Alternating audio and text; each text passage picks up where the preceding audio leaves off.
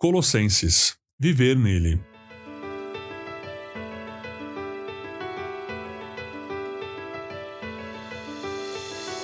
Portanto, assim como vocês receberam a Cristo Jesus, o Senhor, continuem a viver nele. Colossenses capítulo 2, verso 6.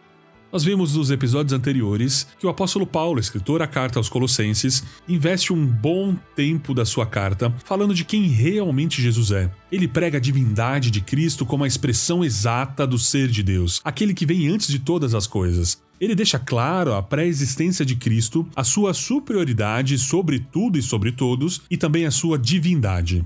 Quando a mentalidade de uma comunidade está comprometida com algum falso ensino, é inevitável que o seu estilo de vida reflita essa incoerência. Mas depois que o apóstolo Paulo aponta e corrige os erros da mentalidade, ele traz uma clareza sobre como viver após a correção do seu entendimento. E ele faz isso nos capítulos 3 e 4, que veremos alguns pontos hoje. Começamos no capítulo 3, verso 1 a 4.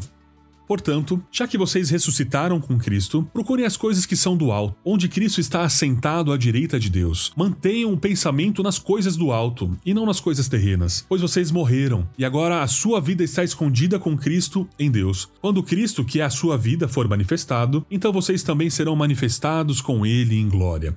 Paulo está chamando essa igreja e podemos receber este convite para viver como se a redenção estivesse completa pois ele nos resgatou do domínio das trevas e nos transportou para o reino do seu Filho amado. Colossenses 1,13.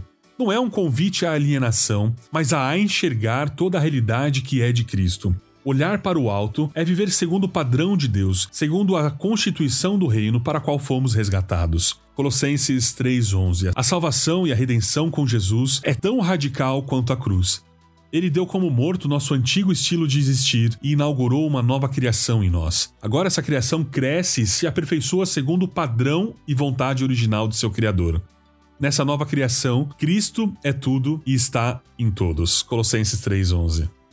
O apóstolo Paulo segue seu ensino sendo incisivo. Note a repetição e ênfase que ele dá sobre o tema de morte da natureza caída e da nova criação em Cristo. E ele lista uma série de coisas que deveriam morrer no meio dessa igreja. Assim, façam morrer tudo que pertence à natureza terrena de vocês: imoralidade sexual, impureza, paixão, desejos maus e a ganância, que é a idolatria. Mas agora, abandonem todas essas coisas: a ira, indignação, maldade, maledicência e linguagem indecente no falar. Não mintam uns aos outros. Colossenses 3, 5 e 9. A mensagem aos Colossenses é enfática: só há um caminho para viver o cristianismo: a morte. Assim como seu fundador inaugura a fé cristã com a cruz, os seus seguidores devem estar cientes que também devem experimentar a morte. E é o eco do convite de Jesus que disse: Se alguém quiser acompanhar-me, negue-se a si mesmo, tome a sua cruz e siga-me. Pois quem quiser salvar a sua vida, a perderá. Mas quem quiser perder a vida por minha causa, a encontrará. Evangelho de Mateus, capítulo 16, verso 24 e verso 25. E é confirmado por Paulo que o caminho para se livrar desse mal, que é o pecado cravado em nossa natureza, é fazê-la morrer. Perceba que não é consertável ou que não dá para fazer nos remendos, mas é necessário descartar a velha vida sem Cristo.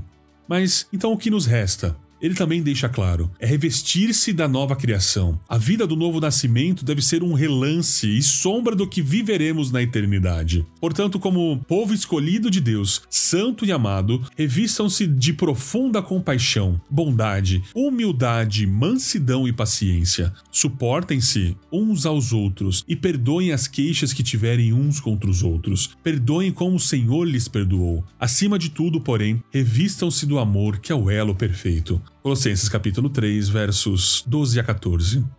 Primeiramente é apresentado qual o padrão dessa nova criação: compaixão, bondade, mansidão, dentre outras. Mas tudo se resume no final do verso 14: revestir-se do amor, o elo perfeito, e ação perfeita para o nascido de novo. Posteriormente, Paulo faz a afirmação que aponta o estilo de vida do qual fomos projetados para operar originalmente. O plano de Deus desde o Éden é o que ele fala no versículo 23. Tudo o que fizerem, seja em palavras ou em ação, façam-no em nome do Senhor Jesus, dando por meio dele graças a Deus Pai. Colossenses 3, verso 17. Eis o padrão. Se sabemos quem é Jesus, ele é o padrão. Se sabemos quem Jesus é, devemos viver como se estivéssemos na pele dele, vivendo como ele viveu e existindo para sua glória. Esse é o nosso maior chamado. Talvez assim como aqueles cristãos, você tenha lidado com mentiras sobre o caráter de Deus e com um comportamento incoerente com a fé cristã. Ou talvez seja um cristão sincero, mas que tem lutado com seus pecados que persistem em estar junto de você. Problemas de relacionamento, falta de perdão, fofoca, murmuração, imoralidade ou idolatria. A solução e o conselho de Paulo ainda serve muito bem a nós hoje. Viva como se estivesse morto para você mesmo e vivo para a criatura formado por Cristo. Finalizo o episódio de hoje com Colossenses 3, versos 9 e 10. Vocês já se despiram do velho homem com suas práticas e se revestiram do novo, o qual está sendo renovado em conhecimento, a imagem do seu Criador.